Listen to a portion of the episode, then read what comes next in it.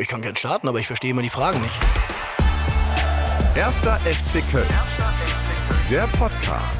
Das ist ja Ihr Job, ja? Dumme Fragen zu stellen, das machen Sie gut. Guten Tag und herzlich willkommen zurück beim offiziellen Podcast des ersten FC Köln. Schön, dass ihr wieder alle mit dabei seid. Folge 2 heute mit mir, Nikolas Verhöven. Und äh, ja, ich spreche hier regelmäßig im FC-Podcast mit verschiedenen Spielern, Spielerinnen aus unserem FC-Kosmos, Trainern, Funktionären, ehemaligen oder generell Menschen rund um den ersten FC Köln. Und nach der ersten Episode mit Steffen Baumgart bleibt das Niveau verdammt hoch. Ähm, bei uns äh, ist jemand zu Gast, ich glaube, den kann man ganz ohne Nachdenken eine FC-Ikone nennen, obwohl du ja vermutlich noch ein paar Jahre Fußball vor dir hast. Ähm, Gerade frisch 30 geworden, nochmal alles Gute nachträglich und eine echte Kölsche Jung, egal wo die Reise jetzt als nächstes hingeht. Hi Timo Horn.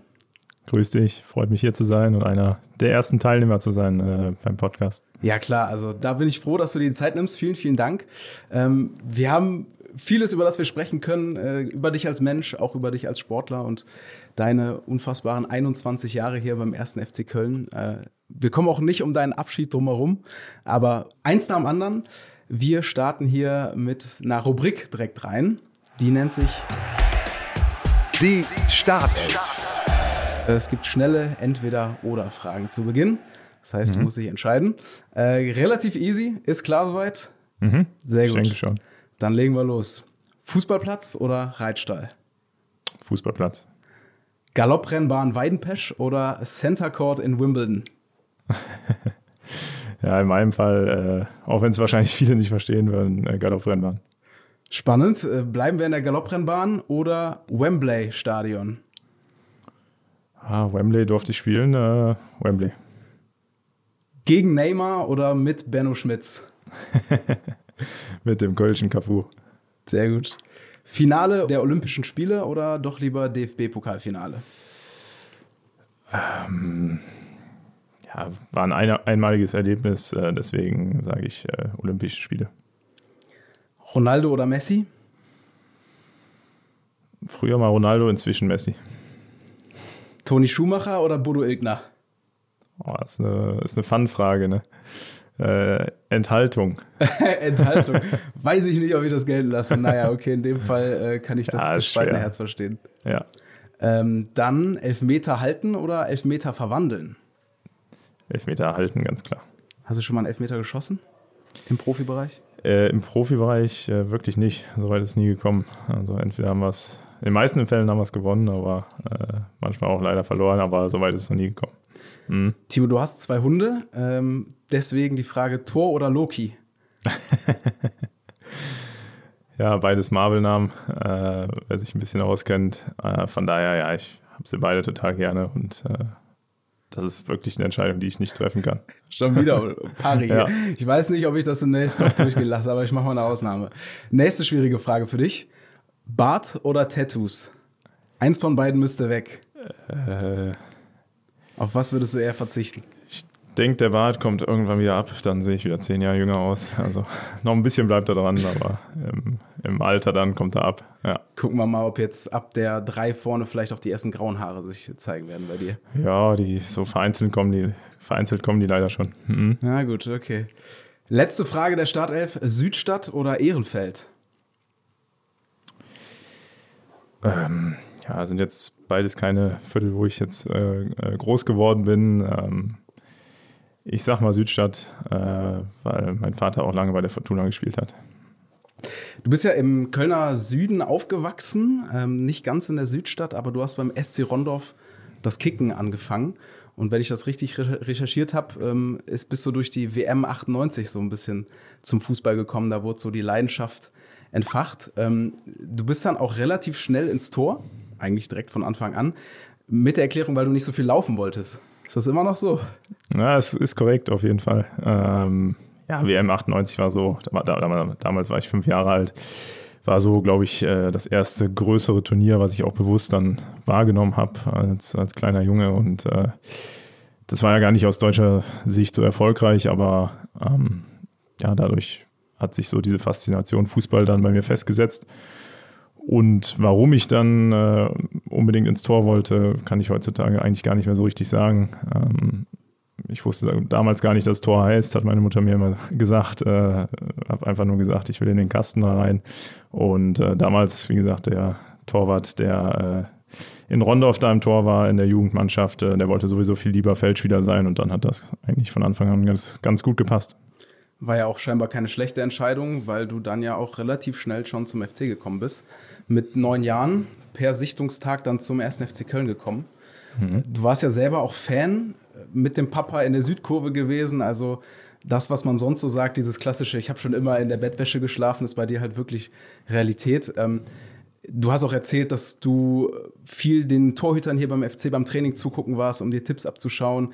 Dann hast du, wie gesagt, ab dem neunten Lebensjahr hier selber auch noch trainiert und gespielt. Gab es dann überhaupt einen Tag ohne den FC bei dir im Leben? Schwer vorstellbar. FC war immer im Mittelpunkt äh, eigentlich der gesamten Familie. Ähm, und das äh, ja von Kindheit an. Meine Eltern haben mich immer extrem unterstützt, auch äh, wo ich dann zum FC gewechselt bin. Mein Vater, wie gesagt, hat auch äh, sehr hoch Fußball gespielt, hat dann den äh, Sprung nicht ganz geschafft, aber hat natürlich so seinen Traum dann auch ein bisschen in mir selbst dann weitergelebt und äh, mich immer unterstützt, wo er nur konnte und äh, ja, das auf dem ganzen Weg. Ja, und für uns, wie gesagt, war, war der FC auch immer ein, ein absoluter Familienmittelpunkt. Mhm. Hast du noch so eine erste Erinnerung an den ersten FC Köln? Gibt es da einen Moment, der dir im Gedächtnis ist? Ach, es waren eigentlich immer Highlights, wirklich dann äh, damals noch im alten Müngersdorfer Stadion dann äh, mit, dem, mit dem Vater äh, auf die Südkurve zu gehen. Äh, ja, den eigenen Idolen äh, zuzujubeln. Äh, Dirk Lottner, ich glaube, da hatte ich jedes Jahr ein Trikot von und ja, das war so einer, meiner Vorbilder, der dann nachher auch äh, mich trainiert hat, hier in der Jugend beim FC. Ähm, natürlich Markus Pröll, den ich dann äh, so bewusst wahrgenommen habe, Alexander Bade, der nachher hier mein Torwarttrainer war. Also äh, ja, im Fußball äh, oder im Leben sieht man sich immer zweimal, im Fußball meistens öfter. Der äh, Spruch trifft da ganz gut zu.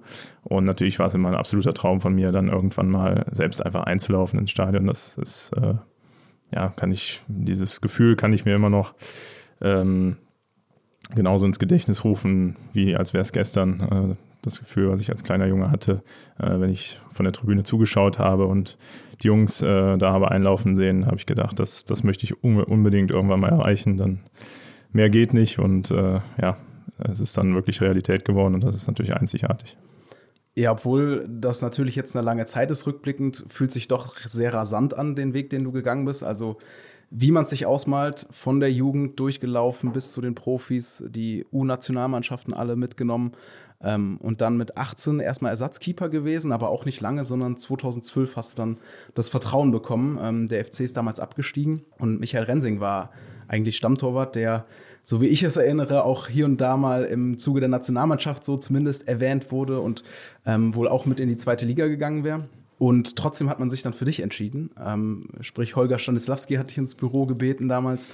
Und äh, ich vermute mal, da war dein Puls schon noch mal ein bisschen höher als gewöhnliche Gespräche mit dem Coach, oder? Ja, es wurde da damals auch im Vorfeld viel spekuliert. Äh, die, ja, eigentlich fast die gesamte Truppe hat den FC ja dann nach dem Abstieg verlassen. Äh, Michael Rensing war einer, der sehr beliebt auch war bei den Fans und äh, sich dann auch so positioniert hat, dass er auch mit in die zweite Liga gegangen wäre. Von daher wurde dann im Vorfeld viel spekuliert und äh, ich selbst habe natürlich auch viel darüber nachgedacht. Äh, man, man, wusste nicht so richtig, welche Entscheidungen dann die Verantwortlichen auch treffen und äh, letztlich hat man sich dann für den kompletten Umbruch entschieden, auch im Tor und das war natürlich ein riesen Vertrauensvorschuss, weil ich damals gerade 19 geworden war und äh, noch kein Spiel auf hohem Niveau, äh, außer jetzt in der Regionalligamannschaft dann äh, gemacht hatte. Und ähm, ja, Gott sei Dank konnte ich das dann, denke ich, relativ schnell auch, auch rechtfertigen, wobei die ersten Spiele sicherlich auch nicht so hundertprozentig gelaufen sind, wie ich mir das vorgestellt habe, aber ich habe mich dann reingekämpft und natürlich dann auch stetig weiterentwickelt und ähm, ja, aber an dieser Stelle, wie gesagt, auch nochmal ein riesen Dankeschön an äh, Holger Stanislawski damals, der sicherlich auch äh, maßgeblich an dieser Entscheidung auch beteiligt war und ähm, mir da diese Chance in dem Profifußball ermöglicht hat. Und dann wenige Wochen später das Debüt nach der Vorbereitung erstmal auswärts in Braunschweig und dann mhm. zu Hause gegen Sandhausen. Erzähl mal, wie hat sich Timo Horn mit 19 Jahren gefühlt, da den Spielertunnel hochzulaufen? Was, was geht da einem so durch den Kopf beim Profidebüt? Ja, das ist natürlich, also wäre gelogen, wenn man nicht äh, von purer Nervosität dann spricht in so, im Vorfeld. Also das ist, ist schon krass, wenn du äh, bis, bis dato nur vor ja, vielleicht 1000 Zuschauern mal gespielt hast. Ähm, vielleicht mal ja, Jugendländerspiele vor ein paar mehr, aber ja, Profifußball ist halt eine ganz andere Welt dann nochmal und da dann einlaufen zu dürfen mit der eigenen Mannschaft, mit dem Heimatverein, wo man äh, all die Jahre gespielt hat in der Jugend und dann äh, für die Profis da ja äh, die Nummer eins dann auf einmal ist, das ist äh, schon unbeschreiblich und äh, hat natürlich schon äh, ja extreme Nervosität im Vorfeld hervorgerufen, aber das hat sich dann auch relativ schnell dann gelegt mit den Spielen. Schade war natürlich, dass nach dem Abstieg äh, ja, wir dann mit, mit äh, einer leeren Südkurve bestraft worden sind. Äh, ich glaube, es waren die ersten zwei Spiele, ersten zwei Heimspiele in der zweiten mhm. Liga dann. Ähm, aber ja, das, wie gesagt, aber darauf musste ich dann noch ein bisschen äh, warten und mich noch ein bisschen gedulden. Aber das war natürlich dann schon genial, wo das erstmal auch wirklich 50.000 dann im Stadion waren. Und ja, da ist halt in diesem Moment ist dann einfach so ein Traum auch in Erfüllung gegangen. Du mhm. sagtest dann ja auch selber, dass Michael Rensing auch sehr, sehr beliebt war bei den Fans. War denn trotzdem eine hohe Akzeptanz bei dir oder musstest du dir erstmal deinen, deinen Stellenwert erkämpfen oder wie hast du dich das, wie hast du das erlebt? Ich denke, die Meinung ging da weit auseinander. Also es war definitiv nicht so, dass jetzt alle dafür waren, äh, den jungen Torhüter, den äh, wahrscheinlich die Hälfte auch noch nicht mal richtig äh, kannte oder zuordnen konnte, äh, dann ins Tor zu stellen. Äh, Michael Rensing war, wie gesagt, sehr beliebt und hatte sehr viele Fürsprecher, sicherlich auch im Verein. Von daher ähm, ja, war das äh, sicherlich auch eine Entscheidung dann, die wohl überlegt war und, und die auch lange überlegt worden ist. Und Gott sei Dank, denke ich, konnte ich das dann mit den Jahren auch rechtfertigen. Die Saison lief ja auch dann schon mal ganz gut. Also anfangs ein bisschen holprig, letztlich dann doch Fünfter geworden, knapp den Aufstieg mhm. verpasst, aber dann ja im nächsten Jahr auch wieder angegriffen. Ich habe in der Vorbereitung auf diese Folge viel durch die alten Geisbock-Echos geblättert. Du warst häufig Coverstar, kann ich sagen. Mhm. Also eigentlich jede Saison hat man dich einmal mitgenommen. Auch das ist rekordverdächtig, ich habe aber nicht nachgezählt. In der allerersten Saison, wie du sagtest, 19 Jahre alt, haben wir getitelt Der stille Riese. Würdest du das heute immer noch als treffend bezeichnen oder bist du ein bisschen heißblütiger geworden? Nee, also ich glaube, ich habe mich da im äh, Charakter nicht sonderlich verändert. Ich versuche nach wie vor eher der ruhigere Part zu sein. In, Im Privaten wie im Sportlichen äh, habe immer versucht, die Ruhe zu bewahren. Äh, konnte das jetzt leider die letzten anderthalb Jahre auf dem Platz nicht mehr unter Beweis stellen, aber das ähm, hatte sicherlich dann auch noch andere Gründe. Ähm, aber wie gesagt, es war, war glaube ich, immer eine Stärke von mir, dass ich eine gewisse Ruhe ausgestrahlt habe. Und das verkörper ich halt auch neben dem Platz. Das bin halt ich und äh, ja, dafür stehe ich auch. Du ähm, hast ja auch einige Tattoos, äh, kann man sehen. 2014 hast du dein erstes Tattoo stechen lassen, wenn das richtig ist. Ein Engel auf dem Oberarm. ja. Ist da, weil du auch auf dem Rücken hast ja ein riesiges Tattoo, das muss ich jetzt nachschauen, vorlesen. Hieronymus äh, hast du auf dem Rücken, der als erster ja. Mensch die Bibel aus dem Hebräischen in die lateinische Sprache übersetzt hat. So ist es. Ist ähm, Glaube bei dir auch ein großer Faktor, um ruhig zu bleiben? Ja, ich habe meinen Taufspruch noch dabei, äh, der mir natürlich dann auch viel bedeutet, weil meine Eltern den damals für mich ausgesucht haben, der, der auch äh, zu meinem Namen halt äh, steht und, und passt. Und äh, deswegen, das sind natürlich schon Dinge, die mir etwas bedeuten, äh, einfach auch familiäre Dinge, die mir wichtig sind und die man dann halt in der Form eines Tattoos dann ja, auf dem eigenen Körper verewigt. Auch da je, denkt jeder äh, verschieden drüber. Die einen mögen es, die anderen nicht. wie gesagt, mir gefällt es sehr gut ich denke, wir sind jetzt inzwischen auch äh, in einer Generation so groß geworden, wo das eigentlich auch völlig normal ist. Es ist eigentlich eher unnormal, wenn man kein Tattoo hat heutzutage. Und äh, ja, ich habe mich damals dafür entschieden und habe das alles wohl überlegt und äh, ja, bin da nach wie vor sehr zufrieden mit. Was hast du dir als letztes stechen lassen? Das letzte Tattoo. Boah, muss ich mal überlegen glaube, das war wirklich die Eule auf dem Unterarm hier. Ja, ja, ja. Ganz genau. Wirklich ja. über den ganzen Unterarm. Ja. Ein Eulengesicht mit zwei sehr präsenten Augen. Äh, wofür ja. stehen die? Oder wofür steht die Eule? Hat das eine bestimmte Bedeutung oder fandest du das Motiv schön? Geduld, Ausdauer, Ruhe, äh, diese Dinge, die ich denke ich auch äh, verkörper und äh, ja, die die Eule symbolisiert. Aber wie man sieht, ich habe auch noch freie Stellen, äh, weil ich ja, wie gesagt, alles äh, sehr gut überlege und äh, nicht einfach mich dann da zuhacke, nur damit der Arm dann voll ist oder so. Ähm, da ist noch genug Platz für andere Dinge, die vielleicht noch in der Zukunft liegen. Vielleicht ein Geißbock irgendwo?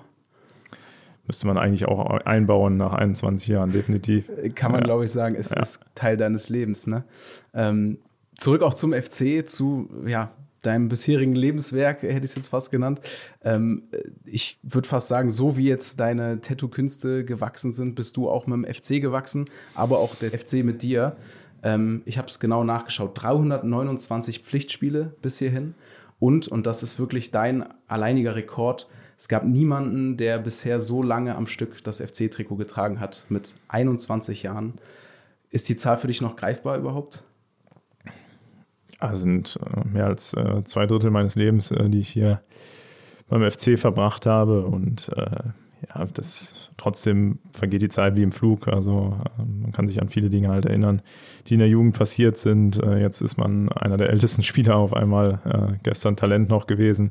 Heute kommen die äh, jungen Spieler ab und zu mal und, und äh, denken sich, ja, frage ich den alten Sack mal äh, nach, nach einem Rat. das, ist, das geht so schnell. Von daher kann ich, wie gesagt, jedem jungen Spieler auch nur raten, diese Momente, wie es auch aktuell beim FC läuft, äh, die Erfolge, die man feiert, äh, wirklich alle aufzusaugen, so gut es geht, zu genießen. Äh, ja, weil das ist alles so, so schnelllebig geworden und, und äh, das, das äh, ja, ehe man sich versieht, ist man dann, wie gesagt, schon ein ganz erfahrener Spieler. Was ist vielleicht so die schönste Erinnerung aus all der Zeit? Da gibt es viele, aber das, das erstmal wirklich Europa zu erreichen, nach, nach 25 Jahren und ein Teil dieser Truppe zu, zu sein, äh, wo, lang, wo sich ja, ganze Generationen danach gesehnt haben, wo ich sag mal, die junge Generation äh, diese alten Erfolge auch gar nicht mehr miterlebt hat. Äh, und das dann zu erreichen, Fünfter zu werden äh, am letzten Spieltag und, und äh, ja, sich dann direkt zu qualifizieren, das war ein unbeschreiblicher Moment und äh, das fühlt sich auch an, als wäre es gestern. Das ist immer im Gedächtnis geblieben und auch wenn die Saison danach natürlich alles andere als erfolgreich war und, und im Endeffekt im Abstieg endete, aber diesen Moment nimmt einem, einem halt trotzdem keiner und ja, genauso schön war trotzdem auch jeder Aufstieg. Ähm, ja, und, und äh, auch das zweite Mal dann Europa, wo ich dann äh, zwar nicht gespielt habe, aber das dann nochmal zu bestätigen. Also ich äh, wirklich mit dem Verein alles erlebt, Erfolge wie Misserfolge und äh, ich denke, das kann man äh, ja, kann man auch als, als Leben beschreiben. Also es lief nicht immer nur positiv, äh, waren auch negative Zeiten dabei, aber ich glaube vorrangig wirklich sehr positive Jahre. Ja, ich würde gerne auch über beides mit dir sprechen. Ähm, einmal der Europa League-Einzug 2017, wie du sagst, das war ja nicht nur für alle Fans ein Traum, der in Erfüllung gegangen ist, sondern auch für dich. Ähm, vielleicht auch das High der bisherigen Karriere. Ähm, mhm. Ich habe im Geisbock Echo auch gesehen, äh, da haben wir gefragt, ist die Vorbereitung eine andere? Da hast du gesagt, klar, wir reisen ja im Anzug. das ist das Einzige, was dir so fehlt aus der Zeit oder ähm, was hast du da vielleicht persönlich mitgenommen? Ja, es wäre natürlich beide Male schön gewesen, wenn wir ein bisschen äh, noch überwintert hätten und äh, wirklich dann auch äh, die Gru Gruppenphase überstanden hätten.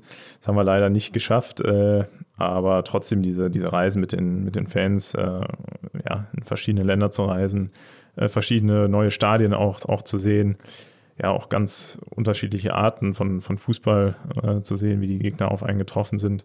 Äh, das, das macht einen einfach reifer und äh, das hat man einfach genossen, diese Zeit. Äh, ganz egal, ob man dann äh, selbst auf dem Platz gestanden hat oder, oder zugeschaut hat von außen und die Jungs unterstützt hat. Aber ja, diese, diese Reisen nimmt einem keiner und wie die Fans das auch aufgesaugt haben und ja, mit, mit mit Choreos unterstützt haben und wirklich äh, Riesenaufwand betrieben haben, um uns auch auswärts in, ah, ich weiß, damals noch in Weißrussland dann zu unterstützen. Also unfassbar, äh, was, was die Leute da auf sich nehmen. Und da sieht man einfach äh, anhand dessen, was der Verein auch für viele Menschen in Köln einfach bedeutet. Nimmt man das als Spieler dann auch wahr, ja? Also wenn da 20.000 nach London fahren oder wie du sagst, nach Weißrussland ein paar Verrückte ja. mitreisen, das kriegst du mit? Ja, also die, diese äh, Fanmarsche dann auch und, und ja, einfach diese Präsenz einfach äh, vom FC dann auswärts auch zu erleben, das war schon äh, einzigartig und atemberaubend, das muss man schon sagen. Und ich glaube auch, dass jeder Spieler, der bei anderen Vereinen schon gespielt hat, der hat sowas noch nicht kennengelernt. Also dann wirklich erst in Köln und äh, ja, da kann ich wirklich sagen, dass, dass jeder Einzelne in der Mannschaft ähm, wertzuschätzen, wertzuschätzen weiß und, und für den äh, das einfach was ganz Besonderes auch war. Mhm. Und aus diesem High, aus diesem Traum folgte dann doch recht harter Aufprall. Ähm, für alle Beteiligten wirklich eine ganz schwierige Saison dann mit dem Abstieg 2018, wo auch mhm. vieles gegen den FC gespielt hat, sei es Verletzungspech, sei es die erstmaligen Einsätze des VAR, die vielleicht nicht immer für uns ausgeschlagen sind. Mhm. Und trotzdem bleibt, und ich glaube, das rechnet man dir in Köln bis heute hoch an, du bist geblieben. Ähm, war das das Liebesbekenntnis deiner Karriere vielleicht? Mhm. Auf jeden Fall eine der schwersten Entscheidungen sicherlich. Äh, im, Im Laufe der Saison war ja sicherlich dann auch schon abzusehen, dass es schwer werden würde. Wir sind zwar nochmal wirklich rangekommen, äh, was eigentlich fast schon aussichtslos war, aber haben uns dann nochmal rangekämpft und ähm, ja, haben, glaube ich, dann hier zu Hause, wenn wir das Spiel gegen Mainz gewonnen hätten, wenn wir, glaube ich, bis auf zwei oder drei Punkte sogar nochmal rangekommen, haben dann leider unentschieden gespielt und äh, so hat es am Ende dann nicht mehr gereicht, äh, ja, um wirklich nochmal ranzukommen. Aber man konnte dann natürlich im Laufe der Saison dann schon absehen oder musste sich mit dem Gedanken beschäftigen, dass es vielleicht in die zweite Liga geht und äh, ja, musste dann für sich selbst natürlich auch eine Entscheidung treffen. Wir haben natürlich in der Mannschaft auch viel gesprochen untereinander. Äh, Jungs wie Jonas, äh, damals Marco Höger, Leo Bittencourt, äh, die sicherlich auch ja, irgendwo den Kern der Mannschaft ausgemacht haben, mh, wie sich jeder entscheiden wird oder was, was er sich so vorstellt. Da haben von Anfang an äh, ja, die meisten gesagt, wir wollen den Karren da wieder aus dem Dreck ziehen und wollen das, wo wir ja auch einfach mitverantwortlich für sind, für diesen Misserfolg äh, wieder ausbaden und den FC, äh, diesen Verein wieder in die erste Liga mitführen und haben uns relativ schnell dann dafür entschieden. Und ich kann nur für mich persönlich sagen, dass ich dann auch keine Gedanken mehr an irgendeinen Abschied dann gehegt habe, sondern mich auch voll auf diese Aufgabe dann konzentriert habe und forciert habe. Ähm, das haben wir dann Gott sei Dank auch äh, als, als Zweitligameister dann direkt wieder geschafft. Du bist aber auch in den schweren Zeiten vorangegangen. Also du hast Interviews gegeben, hast dich immer wieder der Kritik gestellt. Ähm, war das vielleicht sogar die noch größere Prüfung, die noch größere Persönlichkeitsentwicklung gegenüber der Europasaison, wo du viel gelernt hast? Bist du da noch mehr gereift in der Zeit? Ich denke, man wächst immer im äh, Misserfolg, in der Niederlage auch ein Stück weit mehr, als wenn immer nur alles äh, kunterbunt ist und alles äh, äh, super läuft und man von einem Sieg zum nächsten eilt. Das ist natürlich auch, auch sehr schön und ähm, haben wir auch erlebt schon äh, gerade in der zweiten Liga dann. Aber äh, ja, wie gesagt, gerade in der Niederlage, glaube ich, dann wieder aufzustehen, sich aufzuraffen, äh, trotzdem weiterzuarbeiten, was dann vielleicht auch nicht immer ganz so leicht fällt, das äh, ist die größere Herausforderung und äh, ich glaube, daran wächst man auch. Und ja, auch in der zweiten Ligasaison, wo wir dann halt äh, den direkten Wiederaufstieg geschafft haben, war es trotzdem nicht leicht. Äh, auch, auch viele Widerstände äh, getroffen. Ich denke, da haben auch viele erwartet, dass wir jedes Spiel dann äh, 4-0 für uns entscheiden. Aber das war dann halt auch nicht immer so. Es war auch ein steiniger Weg dann. Und äh, da musste man sich natürlich auch mit Kritik auseinandersetzen. Äh, nichtsdestotrotz, äh, ja, kann ich sagen, dass, äh, dass wir da sehr stolz auf uns sein können, dass wir das so souverän dann direkt wieder geschafft haben. Weil man sieht an anderen Beispielen, dass das eben nicht selbstverständlich ist. auch große Vereine, die seit Jahren jetzt in der zweiten Liga dann ähm, weiterspielen. Und äh, deswegen äh, bin ich da definitiv stolz drauf, dass wir das als Truppe geschafft haben, weil auch damals ja, äh, viele Dinge auch sonst noch äh, gelaufen sind, äh, die nicht so positiv waren. Und äh, da waren wir als Mannschaft einfach trotzdem sehr konstant und sind sehr bei uns geblieben und haben es dann am Ende geschafft. Mhm. Ich habe einen kleinen Audioschnipsel mitgebracht aus einem Interview der Zweitliga-Zeit ähm, von dir. Können wir gerne mal kurz reinhören? Das war für mich von Anfang an klar, dass ähm, man dann schon in der Entwicklung sicherlich äh, ja, irgendwo Abstriche in Kauf nehmen muss, um, um beim Heimatverein zu bleiben. Und äh, dennoch habe ich die Entscheidung bis heute nie bereut, weil äh, der FC halt mein Heimatverein ist und, und ich diesen Schritt bewusst mitgehen wollte. Ja. Bleibt das Statement immer noch bestehen oder bereust du es manchmal dann vielleicht doch nicht irgendwie höher angegriffen zu haben oder so zu der Zeit? Könnte auch von heute sein, die Aussage. Also es hat sich eins zu eins nichts geändert. Nein. Äh, ich habe mich bewusst für diesen Weg sehr früh entschieden, weil es eine Entscheidung einfach aus dem Gefühl heraus war, äh, aus dem Herzen heraus war und äh, ja, ich versucht habe, mich darauf einzulassen und weniger den Kopf dann einzuschalten. Äh, wenn man das sachlich betrachtet hätte und wirklich ähm, der Verstand vielleicht im Vordergrund gestanden hätte, dann hätte man gesagt, okay, zweite Liga äh, ist natürlich vom Niveau nicht so hoch, werde ich mich persönlich sicherlich nicht weiterentwickeln, vielleicht sogar einen Rückschritt machen. All das habe ich ja bewusst auch in Kauf genommen, was mir hinten raus dann oder in den Folgejahren dann zum Teil auch sicherlich vielleicht zu Kritik geführt hat. Äh, auch dessen war ich mir bewusst. Ähm, wie es dann genau kommt, kann man nie absehen, aber äh, mit all diesen Dingen habe ich mich auseinandergesetzt und letztlich trotzdem die Entscheidung halt für den FC getroffen, für meinen Verein, weil äh, ich mir das immer, denke ich, irgendwo vorgeworfen hätte, wenn ich den FC dann verlassen hätte und äh, das getan hätte in einer Situation, wo der Verein in die zweite Liga absteigt. Das wollte ich äh, unter keinen Umständen so stehen lassen und äh, mich vernünftig verabschieden, wenn es dann irgendwann mal so weit kommt. Und äh, deswegen habe ich damals die Entscheidung einfach so getroffen. Ich finde, das kann man nicht hoch genug hängen und ich glaube, dass man dir das auch bis heute dankt. Nicht zuletzt deswegen auch die Ständchen, äh, die du aktuell mhm. nach jedem Spiel kriegst. Ich finde, das sei dir absolut gegönnt.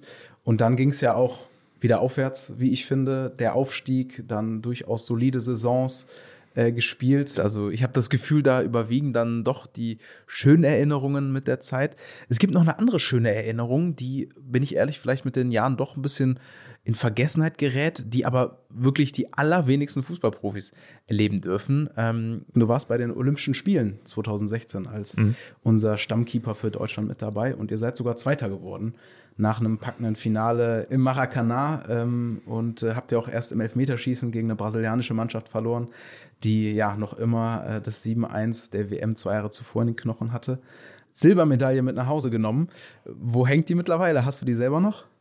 Die habe ich selber natürlich noch, ja. Also ist einer, muss man einfach so sagen, der größten Erfolge, die ich auch, auch feiern durfte. Und äh, ja, das, das ganze Erlebnis war einzigartig.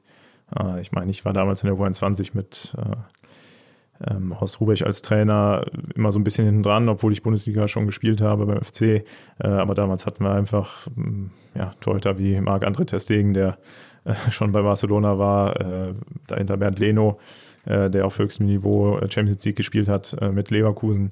Und dann äh, war man ja als, als Bundesliga-Torhüter beim, beim FC Nummer 3 in der U21, heute eigentlich fast unvorstellbar.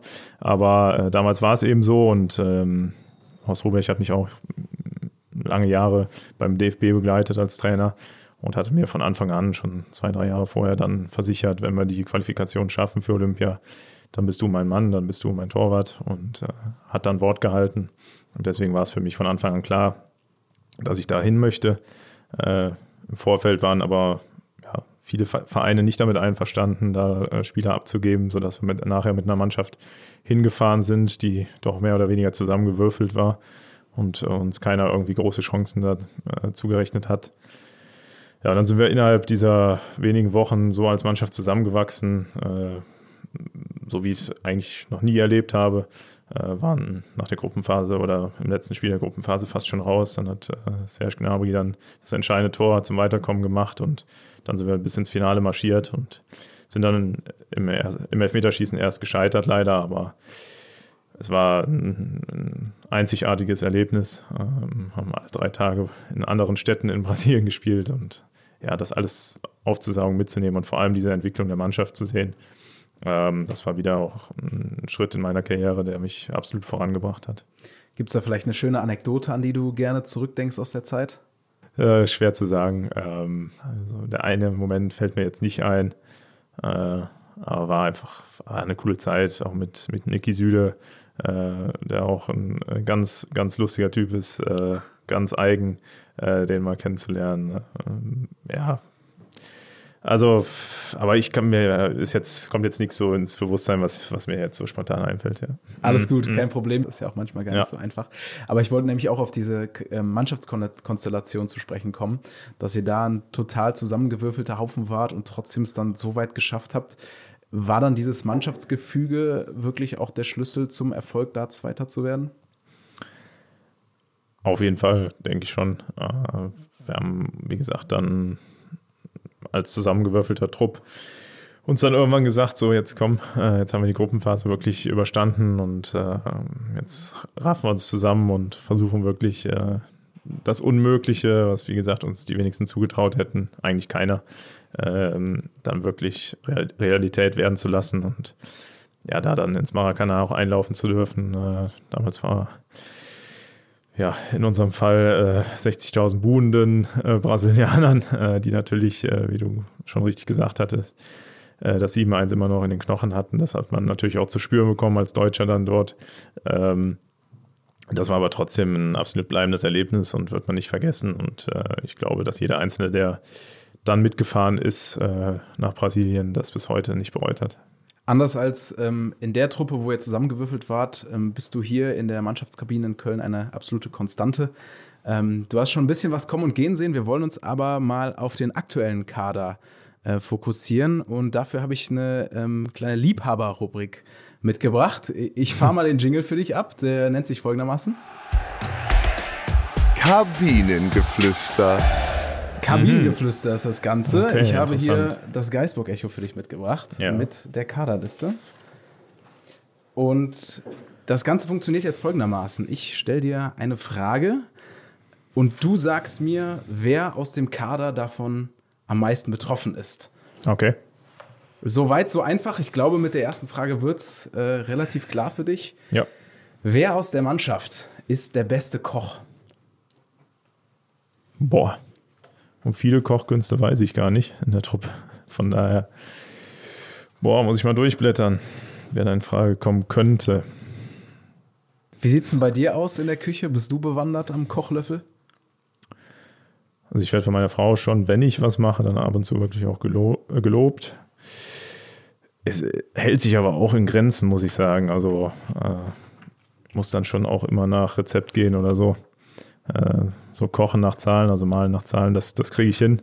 Aber äh, ja, ich bin jetzt auch kein leidenschaftlicher Koch.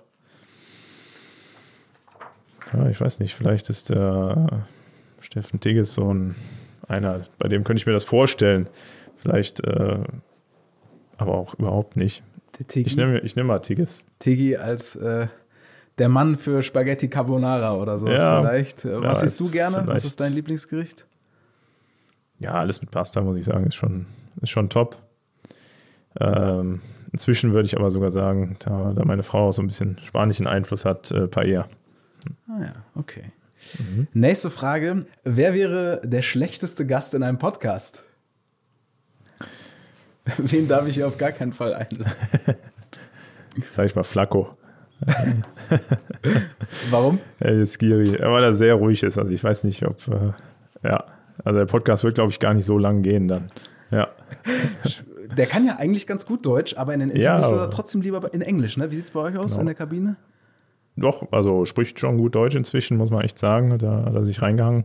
Aber er hält sich einfach generell so vom, vom, vom Charakter her eher zurück. Mhm ist lieber auf dem Laufrad. Als, ja, genau.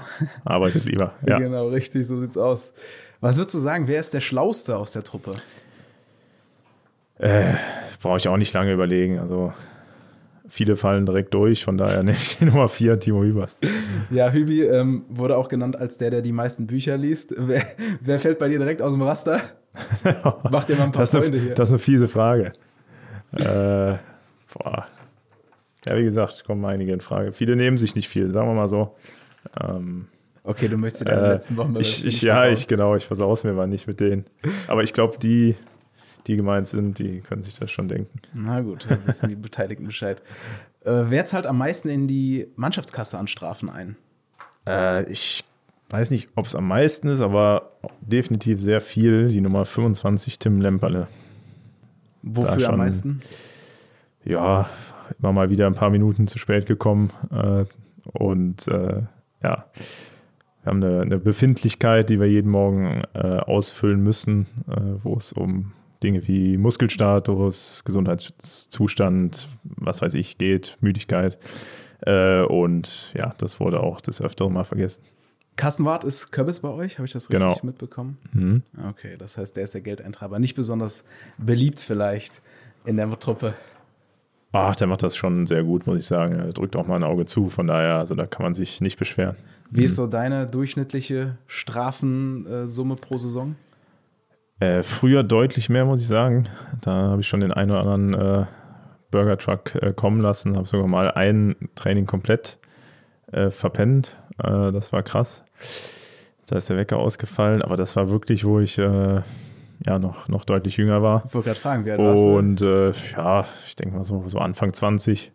Also äh, in dem Alter, wo, wo Timmy jetzt ist, ungefähr. Ähm, so dass ich dann damals für das ähm, ausgefallene Training dann wirklich die ganze Mannschaft auch ins The Ash eingeladen habe damals. Ja, genau. Mhm. Unentschuldigt beim Training, das äh, kostet natürlich, ja. War auch für keinen zu erreichen, ja. ja okay. Aber hat dir bis heute keiner übel genommen oder gab es da Sprüche am nächsten Tag? Ja, das war unter Peter Stöger, aber der hat das auch immer mit äh, Humor genommen äh, und äh, ja, hat dann äh, gesagt, lass dir mal was einfallen. Okay, sehr gut. Ähm, wer ist der größte Zocker aus der Mannschaft in Sachen PlayStation, Xbox und Co.? Nummer 5, Nicola Soldo. Also habe ich mir sagen lassen, wie gesagt, das, aus dem Alter bin ich inzwischen auch äh, ein paar Jährchen raus, aber äh, habe ich mir sagen lassen, also da ist äh, volles Programm mit Headset und was weiß ich, ja. Mhm. Okay, also bei dir können wir keine Streaming-Karriere mehr erwarten. Nee, das, dieses Leben nicht mehr. Ja. Okay, also du bist du gar nicht mehr an der Konsole irgendwie. Ich habe noch eine, aber also die wird vielleicht zwei, dreimal im Jahr wird die mal angeschmissen. Okay, Ja. verstehe. Wer hat denn äh, den schlimmsten Musikgeschmack in der Truppe? Boah, ich schlage nochmal gerade das Geistbock hier Ja, auf gerne. und äh, gehe den Kader nochmal durch. Ach so, ja, Körbing natürlich. Das ging schnell. Wieso? Was, was plärt da aus Ja, seinen geht Boxen? eher so, so Malle-Hits, ne? So, so die, ja, aktuellen Malle-Hits, die laufen da rauf und runter, würde ich sagen. Okay, verstehe. Ähm, wer kommt denn am besten bei den Frauen an, würdest du sagen? Da ist die Auswahl auch eher klein, ne? Also übers Aussehen kommen da die meisten nicht, würde ich sagen. Boah, ist ja schwer, ey. Also schon durch hier, durchgeblättert. Ich kann dir so viel sagen, Davy Selke hat dich auf Platz 1 gewählt. Ja? Ja. Ist mir nicht bekannt. Siehst du, Kannst dich morgen mal bedanken beim Training. schon seit acht Jahren verheiratet. Ne? Ist, der Zug abgefahren bei mir in meinem Fall. Ähm, ja, ich glaube so, der Atze Olesen ist zum Beispiel so ein Typ zumindest, wo äh, sicherlich die eine oder andere Frau sagt, finde ich nicht schlecht. Linden Meiner ist auch so ein Typ, äh, der vielen, glaube ich, gefällt. Ja, das wäre jetzt so meine Auswahl, aber wie gesagt, hält sich in Grenzen, muss ich sagen. Müssen mit anderen äh, Dingen überzeugen. Mit, mit dem Charakter. Ja. Okay, dann lass uns eine letzte Frage machen. Wer hat denn am längsten an den Weihnachtsmann geglaubt? Äh, ich weiß nicht. Der Kili denkt vielleicht, glaubt vielleicht bis heute dran, ich weiß es nicht. ja. Schön, Timo, damit hast du das Kabinengeflüster geschafft und ich glaube, Mhm. dich ganz gut rausgewunden aus der einen oder anderen äh, Ja. fiesen Frage. Aber trotzdem vielleicht so ein bisschen Thema Teamgedanke oder gegenseitige Unterstützung. Ähm, du warst ja 2017 das erste Mal richtig verletzt länger und Mhm. da hat Kess dich 14 Spiele lang vertreten. Ähm, auch da habe ich mitbekommen, dass äh, damals trotz der Konkurrenzsituation, die ihr vielleicht hattet, habt ihr echt ein, ein gutes Verhältnis gehabt. Also du hast ihm eine Nachricht geschrieben nach dem legendären Derby-Sieg in Gladbach, wo er ja auch so ein bisschen zum Derby-Held erwachsen ist neben Marcel Risse. Ähm, hast du geschrieben, ich gratuliere zu dieser grandiosen Leistung, mach weiter so. Ähm, Finde ich ungewöhnlich. Ähm, hast du da immer so gute Erfahrungen gemacht im, im Torwart-Zusammenspiel oder gab es da auch schon mal unschönere Momente in diesen Konkurrenzsituationen?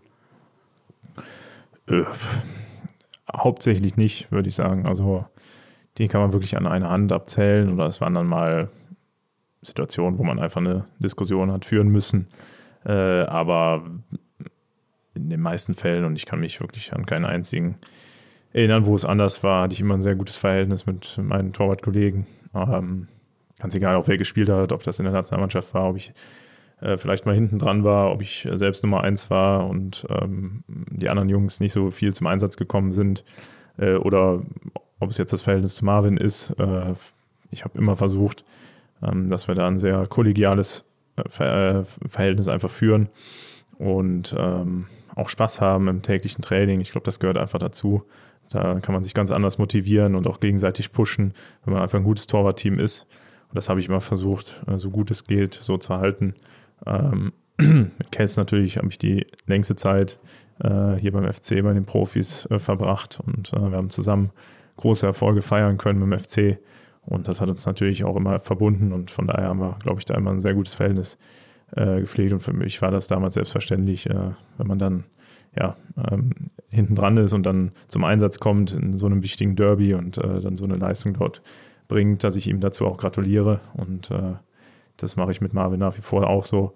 Äh, ich glaube, dass, da muss man auch so sein eigenes Ego so ein bisschen hinten anstellen. Es ist immer noch ein Mannschaftssport und trotz allem Konkurrenzkampf, wie gesagt, wo man täglich einfach Spaß haben zusammen. Dafür ist das Leben, Leben zu kurz und das Fußballerleben sowieso, äh, als dass man da jeden Tag so eine Fresse zieht und äh, dem anderen äh, ja, den Dreck unter den Fingernägeln nicht gönnt. Das, das äh, sind Dinge, die können andere machen, aber da möchte ich nicht für stehen. Thomas Kessler, jahrelang Konkurrent gewesen, heute dein Vorgesetzter. Ist das irgendwie hm. manchmal komisch? Ich würde lügen, wenn ich sagen würde, dass es nicht so ist. Ja, es ist einfach man begegnet sich, glaube ich, auf einer anderen Ebene einfach so, ne? wenn man zusammen gespielt hat. Ist auch, auch wie, Mack, wie mit Macker zum Beispiel habe ich zusammengespielt noch. Äh, sagt mir jetzt, was ich zu tun oder zu lassen habe auf dem Platz. Also das ist natürlich, da ist man irgendwie im anderen Austausch. Ne? Man äh, ist da lockerer im Umgang mit und äh, ist ja auch schön, äh, dass äh, diese Jungs, die hier auch jahrelang gespielt haben, in den Verein eingebunden werden. Das finde ich persönlich auch wichtig weil sie wissen, wofür der Verein steht und äh, denke auch immer im Sinne des Vereins handeln werden. Und ja, die, diese Leute, die ja den FC äh, ja im Herzen tragen und den Geisburg auf der Brust äh, getragen haben, ja, jahrelang, die sollte man, glaube ich, im versuchen, auch immer bestmöglich in den Verein einzubinden. Das war ja jetzt eine Blaupause für dich eigentlich. Ähm, hast dich selber gut ja. beschrieben für dich. Also kannst du dir selber auch vorstellen, hier vielleicht nochmal ähm, beim FC in anderer Funktion zu arbeiten? Äh, ausschließen kann man das grundsätzlich ja nie. Ich denke jetzt aktuell äh, äh, passt das noch nicht, weil ich einfach äh, auch weiter spielen möchte und äh, jetzt mein Glück woanders suchen werde äh, nach, nach langer Zeit und was aber in ein paar Jahren ist, das, das steht ja in den Sternen, das kann, kann keiner voraussagen. wer dann hier das Sagen hat, wer die Mannschaft trainiert, wer hier Sportdirektor ist, was weiß ich, all diese Dinge, äh, das ist, das ist so schnelllebig im Fußball, das, da kann so viel passieren und äh, bis dahin läuft so viel Wasser den Rhein runter. Da äh, ja, werden wir sehen, was passiert. Du hast ja auch gerade schon mal ähm, deine Situation mit Marvin angesprochen. Ähm, ja, eine neue Konkurrenzsituation. Also nachdem dann Cassie aufgehört hat, war ja Ron Robert Zieler da als, als Weltmeister. Ähm, da hast du dich trotzdem durchgesetzt. Das heißt, du kennst mittlerweile beide Seiten. Einmal ähm, die unangefochtene Nummer eins zu sein und ähm, ja, dann jetzt auch leider ähm, mal auf der Bank zu sitzen, das ist ja als Torwart auch einfach hart, ne? Also das Spiel des Torwarts ist da ein bisschen brutaler als alle anderen, wo man dann möglicherweise mal eine Saison komplett auf der Bank sitzt.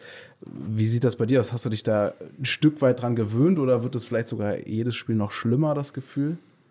Ich sag mal so, das war jetzt schon auch ein ausschlaggebender Grund äh, zu sagen, äh, dass für mich die Reise jetzt hier beim FC äh, vorerst beendet ist ähm, weil ich einfach sagen muss, dass ich mich mit diesem Gedanken nie angefreundet habe, Nummer zwei zu sein, ähm, auch wenn es dann in der letzten Zeit so war äh, und ich die Situation auch versucht habe, bestmöglich anzunehmen, aber sich damit abzufinden, das äh, ist mir nie gelungen. Und äh, deswegen habe ich am Ende des Tages jetzt auch mit dem auslaufenden Vertrag gesagt, dass ich das nicht mehr möchte und äh, eine neue Herausforderung suchen möchte für mich persönlich, weil ich gemerkt habe, dass ja, dieses Woche für Woche auf der Bank sitzen äh, mir persönlich auch nicht gut tut oder mir einfach auch, auch ein Stück weit dann äh, weh tut in dem Moment.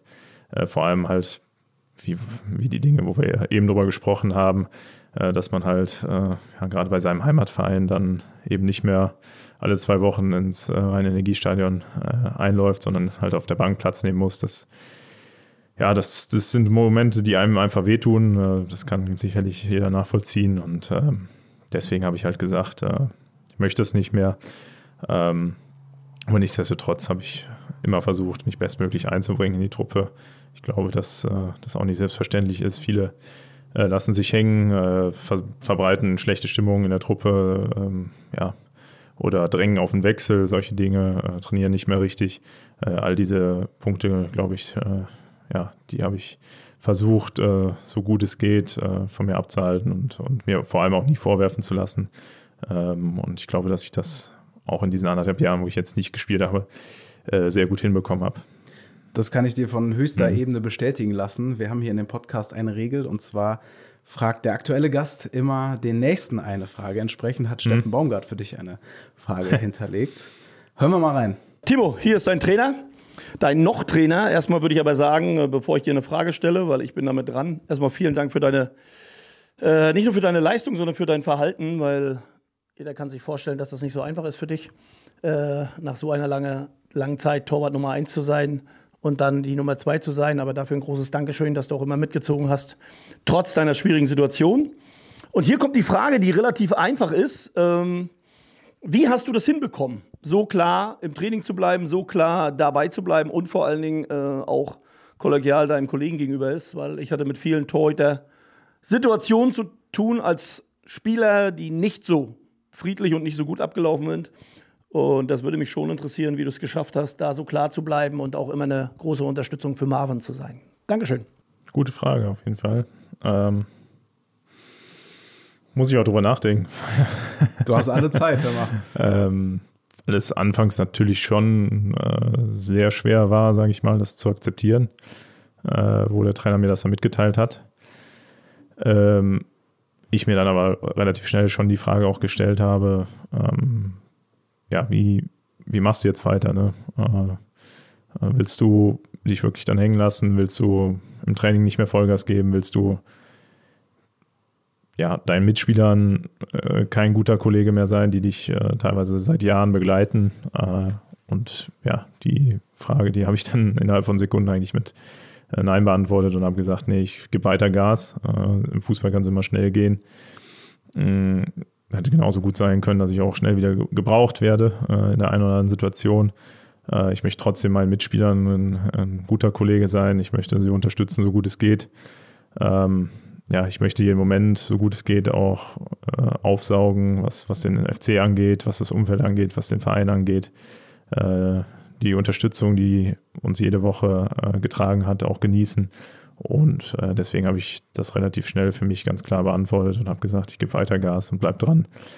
Äh, und ja, das beides geben, muss ich auch sagen, äh, mit mir selbst, mit meiner Familie noch ausgemacht, aber ähm, habe mir da jetzt auch keine Unterstützung groß geholt oder so, sondern einfach diese Frage für mich persönlich äh, relativ schnell beantwortet. Natürlich habe ich auch mit Moanat ab und zu zusammengearbeitet, der hier beim FC auch die Jungs unterstützt äh, mental und äh, da auch viele Gespräche geführt, aber wie gesagt, diese Entscheidung an sich und, und das Verhalten, was ich, denke ich, tagtäglich äh, gebracht habe, ich glaube, das kam aus mir persönlich dann einfach. Mhm. Ich finde das im Sport auch gar nicht so leicht, ähm, weil man ja menschlich und sportlich manchmal trennen muss. Ähm, dann sagt dir ein Coach, du bist nicht mehr meine Nummer eins und trotzdem magst du den, den Menschen vielleicht. Wie ist so deine Beziehung zum Trainer, zu Steffen Baumgart? Ich denke, äh, durchaus gut. Also wir haben von Anfang an immer offen miteinander gesprochen.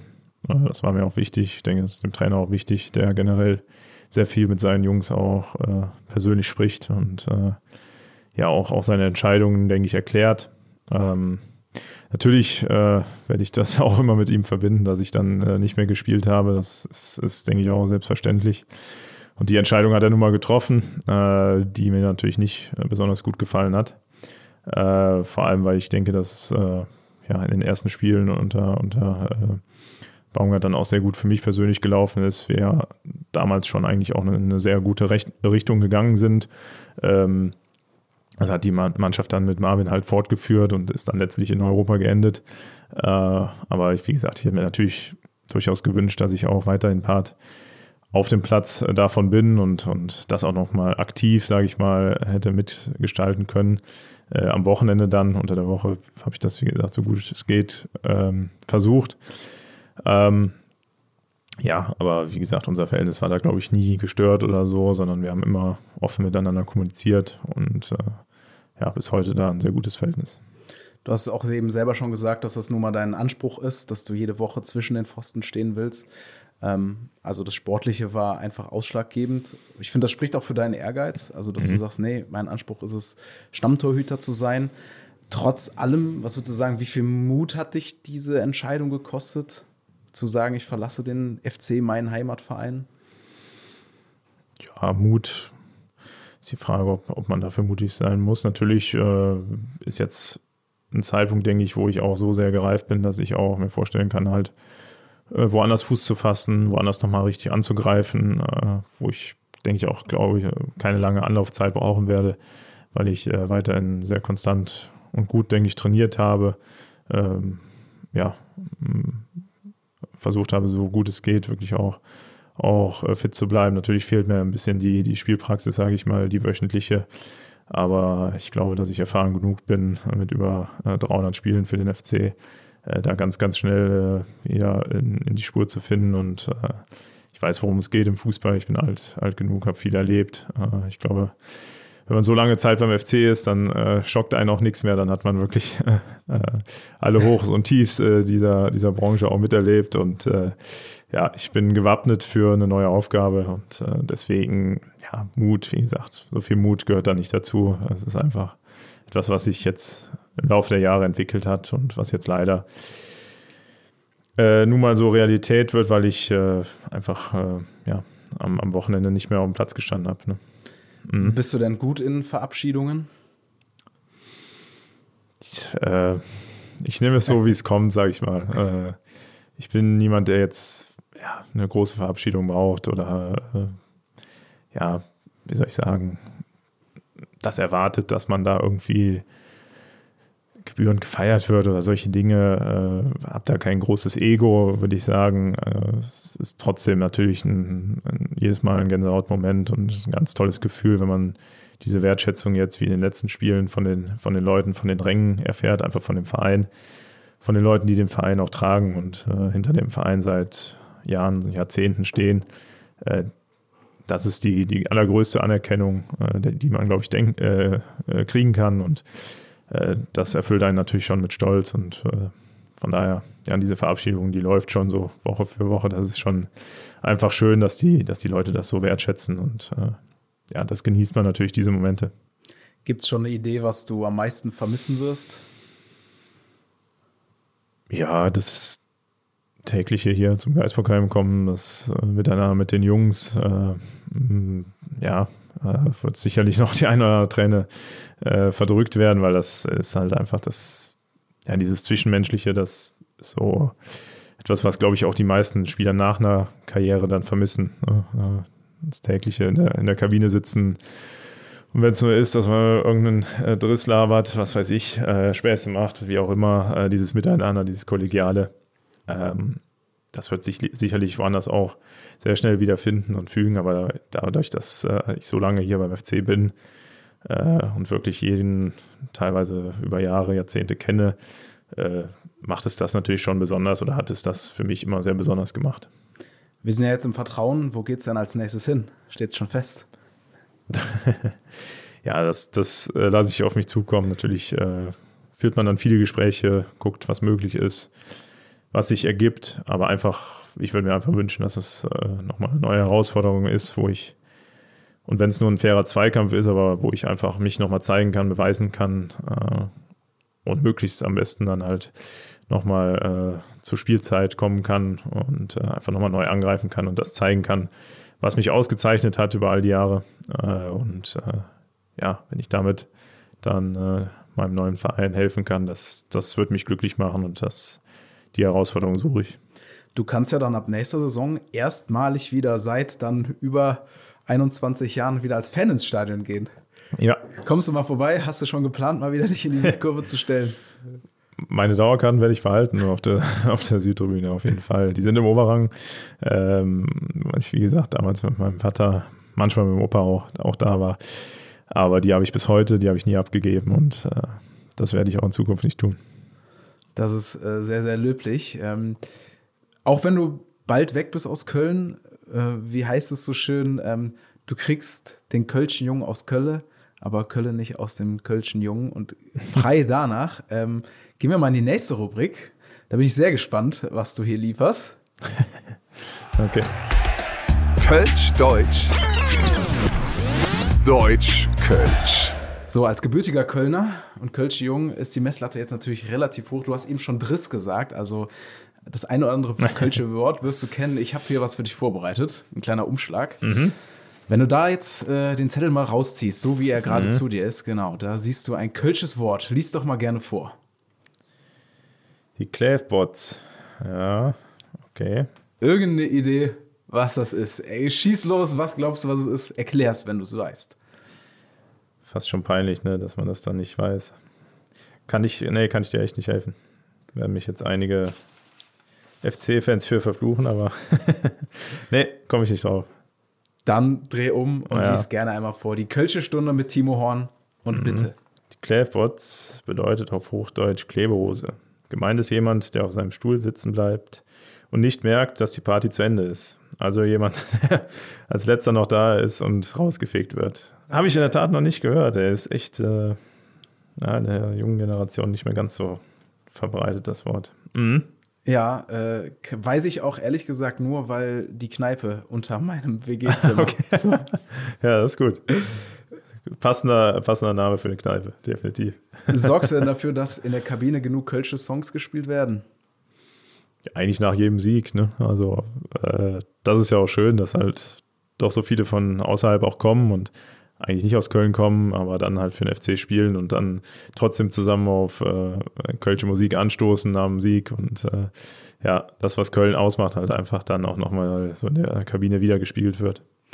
Warst du nicht sogar auch mal Kabinen-DJ? Oder bist du es sogar aktuell? Wie handhabt ihr das? Habe ich eine Zeit lang mal gemacht, weil es äh, irgendwie keiner in die Hand genommen hat und dann äh, habe ich das übernommen. Inzwischen äh, ja, macht es vorm Spiel der Jan Thielmann und nach dem Spiel ist dann ja freie Verfügung. Wer gerade Bock hat, äh, schließt sein iPhone oder sein Handy an und äh, ja, spielt Kölsche Musik. Wie ist deine Beziehung so zur Kölschen Musik? Bist du ab und zu auch mal auf, auf Konzerten oder hörst du auch privat Kölsche Musik hin und wieder? Ja, ich habe bis heute äh, sehr gutes äh, Verhältnis zum, zum Jojo, zum Frontsänger von Querbeat. Ähm, ja, was ja auch dann äh, beim Einlaufen sehr oft äh, gespielt wird, äh, gerade von den Torhütern, was ich mir damals auch gewünscht habe, dann, wo ich noch gespielt habe, äh, die natürlich ja inzwischen auch äh, ja, deutschlandweit eigentlich auch schon bekannt sind und äh, auch viele äh, Konzerte außerhalb von Köln geben. Ähm, ja, aber da, wie gesagt, war ich auf einigen Konzerten und äh, die Jungs auch und ein Mädel dabei äh, immer unterstützt äh, und äh, waren auch schon oft im Stadion, habe sie auch mal eingeladen ins Stadion und äh, ja, das, das Verhältnis ist sehr gut, hat sich einfach damals so ergeben und äh, ja, wie gesagt, die Musik finde ich natürlich auch top. Habt Mhm. ihr euch da mal getroffen oder wie kam das zustande? Äh, wie Instagram kam das eigentlich DMs? zustande? Ich glaube, dass ich wirklich einfach mal auf ein Konzert, ich weiß nicht damals, ob es, ich glaube, es war Palladium, ähm, dann da einfach Karten angefragt hatte und auf einmal äh, stand der Vater vom Jojo vor mir und hat mich dann äh, mit zu den äh, zu der Band genommen und seitdem ja, dann hat man Kölsch zusammen getrunken und dann hat sich das so ergeben und ja, bis heute dann Kontakt gehalten. Mhm. Timo, ich muss dich wirklich loben. Ähm, ich habe mal die Kostüme der letzten Jahre von dir rausgesucht. ich habe es auch einmal Ja. ausgedruckt. Ich, ich lege sie dir mal vor. Wir haben ja eine schöne Auswahl an Karnevalskostümen. Du warst, kann ich sagen, der kreativste im Team. Also im Mhm. Ja, ersten ja. Jahr des VAR bist du gemeinsam mit Dumme Marot als Videoschiri gegangen. Du warst schon Marvel Got Thor, aber nicht der übliche, sondern der Fette aus den neuesten. Ja. Ähm, dann äh, Dschungelcamp, Jigsaw, auch als Klomann. Mhm. Was war dein persönlich bisher favorisiertestes Kostüm? Ja, der Videoschiri war schon damals halt sehr aktuell und äh, hat es, glaube ich, auf den Punkt gebracht, weil inzwischen ja ist er eigentlich ja auch nicht mehr wegzudenken, obwohl äh, ja, das einige Fans auch immer noch dann anders sehen und äh, da noch viel diskutiert wird. Aber damals wurde es halt eingeführt und ich glaube, es war halt einfach ein ganz aktuelles Kostüm dann. Und äh, ja, Karneval ist halt auch immer dazu da, ja, das eine oder andere so ein bisschen auch auf den Arm zu nehmen und äh, ja, sich ein bisschen drüber lustig zu machen, aber einfach auf eine nette Art und Weise. Und äh, ich glaube, das haben wir damals äh, zusammen, also meine Frau und ich zusammen mit äh, Dominik Marot und seiner Frau dann sehr, sehr gut getroffen. Und das wäre bis heute immer noch mein Favorite. Mhm. Okay. Gibt es schon Pläne für nächstes Jahr, als was du gehst? Oder entsteht das so last minute wie bei mir? Ich versuche auf jeden Fall nach Köln zu kommen. und bisher ähm, ja, ist mir immer glaube ich, was sehr Gutes eingefallen, obwohl das jedes Jahr schwer ist, äh, dann immer wieder was Neues zu finden. Ich denke, gehen, geht vielen Leuten so. Äh, und man dann auch viel in der Mannschaft äh, redet und äh, fragt, als was gehst du, aber irgendwie kam dann immer ein guter Einfall und äh, ich glaube, das wird auch äh, in den nächsten Jahren der Fall sein. Du bist ja jetzt auch schon ein paar Mal im Rosenmontagszug mitgegangen. Ähm, und zwar mhm. nicht auf dem Mannschaftsbus, sondern bei den Apelsinefunken, mhm. bei der Nipser Bürgerwehr. Wie, wie mhm. kam der Kontakt zustande? Äh, ja. Über den Köln, Eigentlich, ne? Äh, nee, Über den Klüngel. Nee, äh, nee äh, Nippes Burgerwehr hatte einfach mich als erstes mal gefragt, ob ich äh, Lust habe, äh, mitzugehen. Sie würden mich gerne einladen.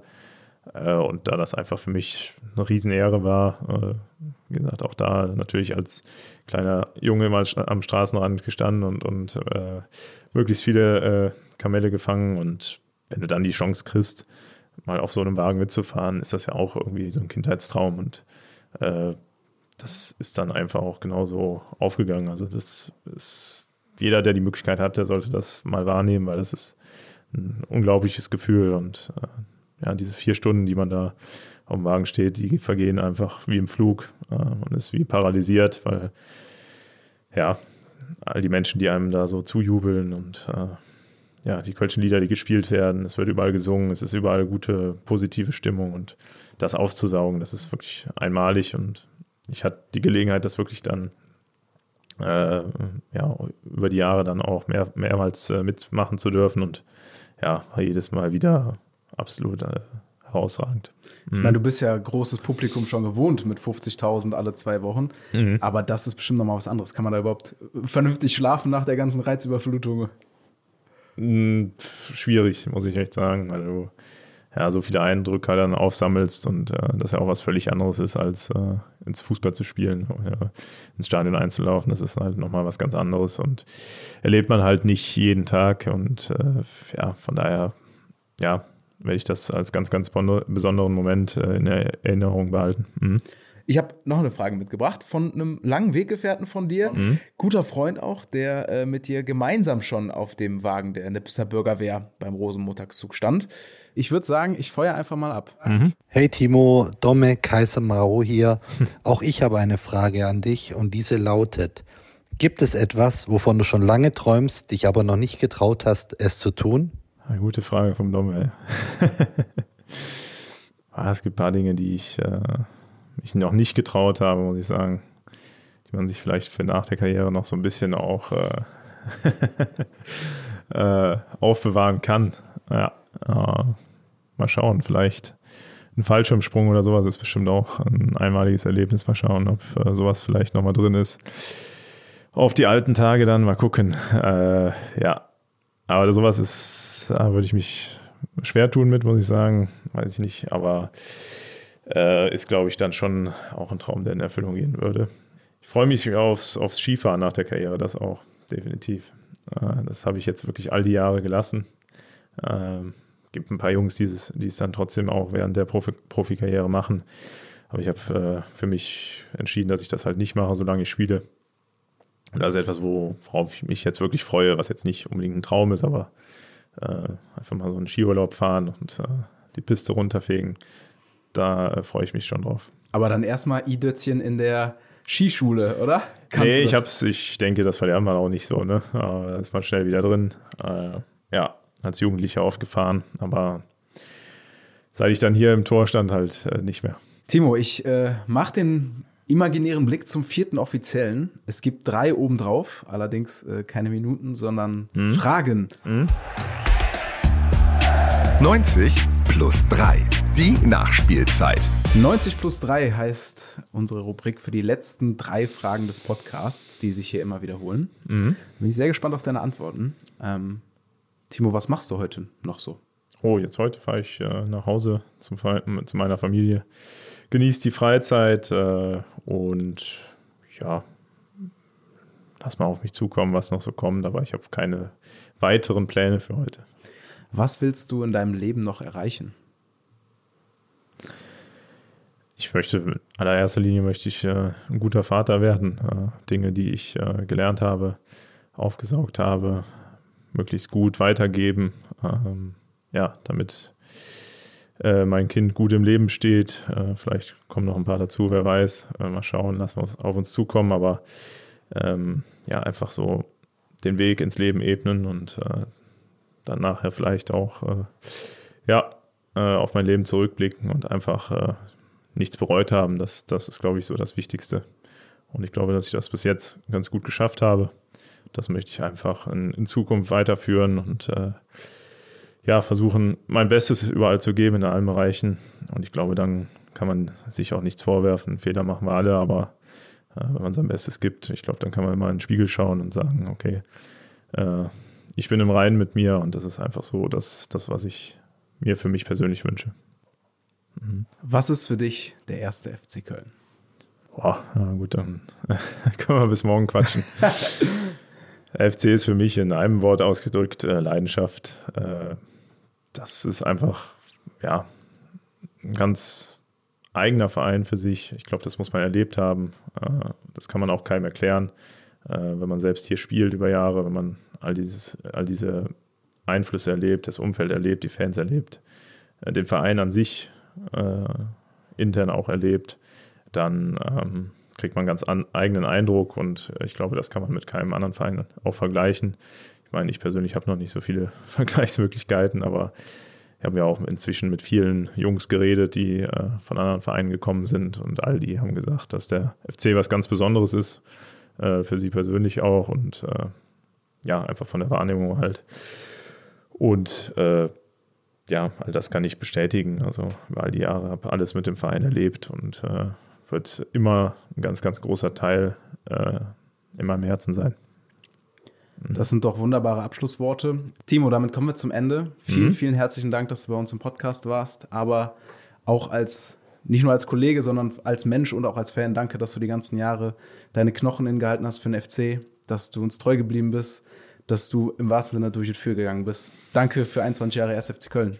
Ja, vielen Dank und vielen Dank, dass ich hier, hier sein durfte. Sehr gerne. Ich wünsche dir alles Gute. Mach so weiter wie bisher und dann wirst du deinen Weg gehen. Ich bin gespannt, wo er hin verläuft. Perfekt, danke.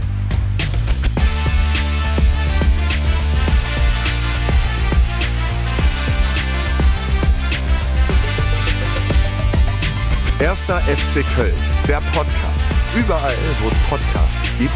Mehr Infos auf fc.de.